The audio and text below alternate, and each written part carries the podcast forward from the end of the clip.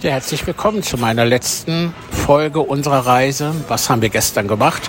Wir waren gestern im Herzl-Museum in Jerusalem. Das kannst du mal googeln. Also ein sehr interessanter Bericht über einen Menschen, der die Vision hatte und den Traum hatte, dass Israel einen eigenen Staat bekommt.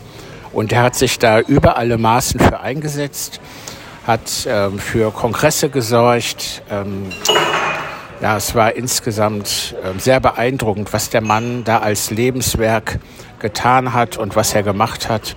Das war wirklich richtig, richtig großartig und wird auch in besonderer Art und Weise vorgestellt in diesem Museum, interaktiv, sehr kurzweilig. Ja, und letztendlich hat es ja auch geklappt. Sein Traum hat sich erfüllt. Israel hat einen eigenen Staat nach dem Holocaust geschehen bekommen. Und wenn man jetzt hier in Israel ist und mal sieht, was alles so daraus geworden ist, wie sie ihr Land kultiviert haben, ja, in welchen Bereichen sie inzwischen Weltgröße erlangt haben, äh, dann ist das alles etwas sehr, sehr Bewegendes, etwas sehr Beeindruckendes auch. Auch über die Art und Weise, wie die Israelis leben, wie fleißig sie sind, ja, welche Schwierigkeiten sie auch haben, mit welchen Ängsten sie auch umgehen müssen, weil sie ja von mindestens sieben Nationen definitiv angefeindet werden. Und die Israelis wissen, wenn diese sieben Nationen sich zusammentäten und sie bekämen keine Unterstützung, dann würde es den Staat Israel nicht mehr geben. Ja, was haben wir sonst noch gemacht? Dann kam natürlich der Höhepunkt der Reise. Wir sind zur Grabeskirche gegangen, wir sind den Leidensweg Jesu Christi nachgegangen.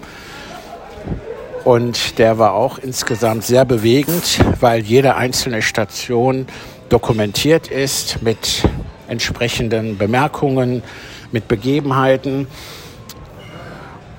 Natürlich wissen wir heute nicht mehr, ob das nun der Originalweg ist. In den 2000 Jahren ist ja auch viel passiert in Jerusalem. Man geht davon aus, dass die Stadt sich um gut zehn Meter erhöht hat durch Schuttaufbau und Schuttaufkommen.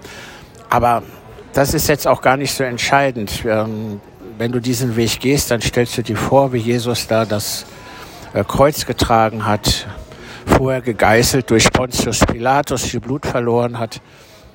Ähm, ja, da, da hat man schon viele Gefühle im Herzen, weil Jesus ist ja für uns nicht nur irgendeine Person, der da etwas Großartiges geleistet hat, sondern ist ja auch jemand, der sich aus Liebe zu uns eingesetzt hat. Wir bezeichnen ihn als Seelenbräutigam.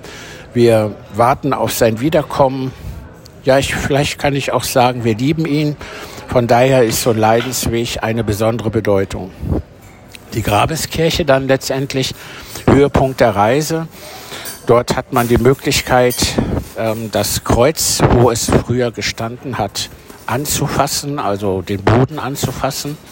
Historisch gesehen ist das der Ort, der unbestritten in allen Religionen der Ort ist, wo, wo das Kreuz stand, an dem Jesus gekreuzigt wurde. Ähm, dann hat man die Möglichkeit, den Stein auch zu bewundern oder anzufassen, wo Jesus gesalbt wurde.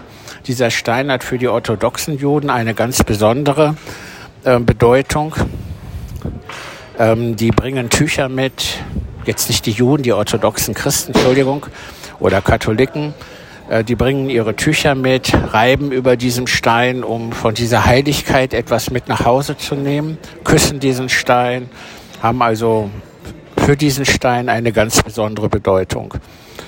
Ja, das Grab Jesu kannst du dir auch ansehen hier in der Grabeskirche. Jetzt standen da nur etwa 300 Leute vor, sodass es aus zeitlichen Gründen nicht möglich war, dort hineinzukommen. Die Atmosphäre, äh, mystisch, natürlich viele Kerzen, viele Lampen, viele Gerüche. In manchen Bereichen wird auch gesungen und ähm, sichtbar getrauert. Also ein Ort der sehr, sehr starken Emotionen.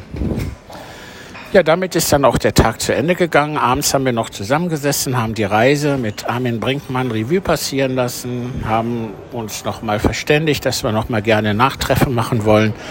Ja, und vielleicht in zwei Jahren dann eine neue Reise beginnen. Ja, wie geht's weiter? Was machen wir jetzt mit all den Informationen? Petra und ich, wir möchten da gerne einen Bericht rausmachen. Wir haben noch zwei aus dem Bezirk Hagen, die mit uns gereist sind, dass wir das zusammen machen, dem Bezirk das vorstellen, vielleicht in mehreren Etappen, weil es sehr umfangreich ist. Aber da wollen wir sehen, wie hoch das Interesse ist und uns daran dann orientieren. Ja, ich danke dir, dass du mich begleitet hast auf meiner Reise. Und wenn wir uns sehen, kann ich dir natürlich noch viel mehr Informationen geben, dir noch viel mehr sagen dazu.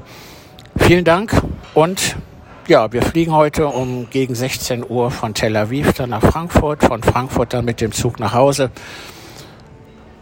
Alles Gute bis dahin. Tschüss.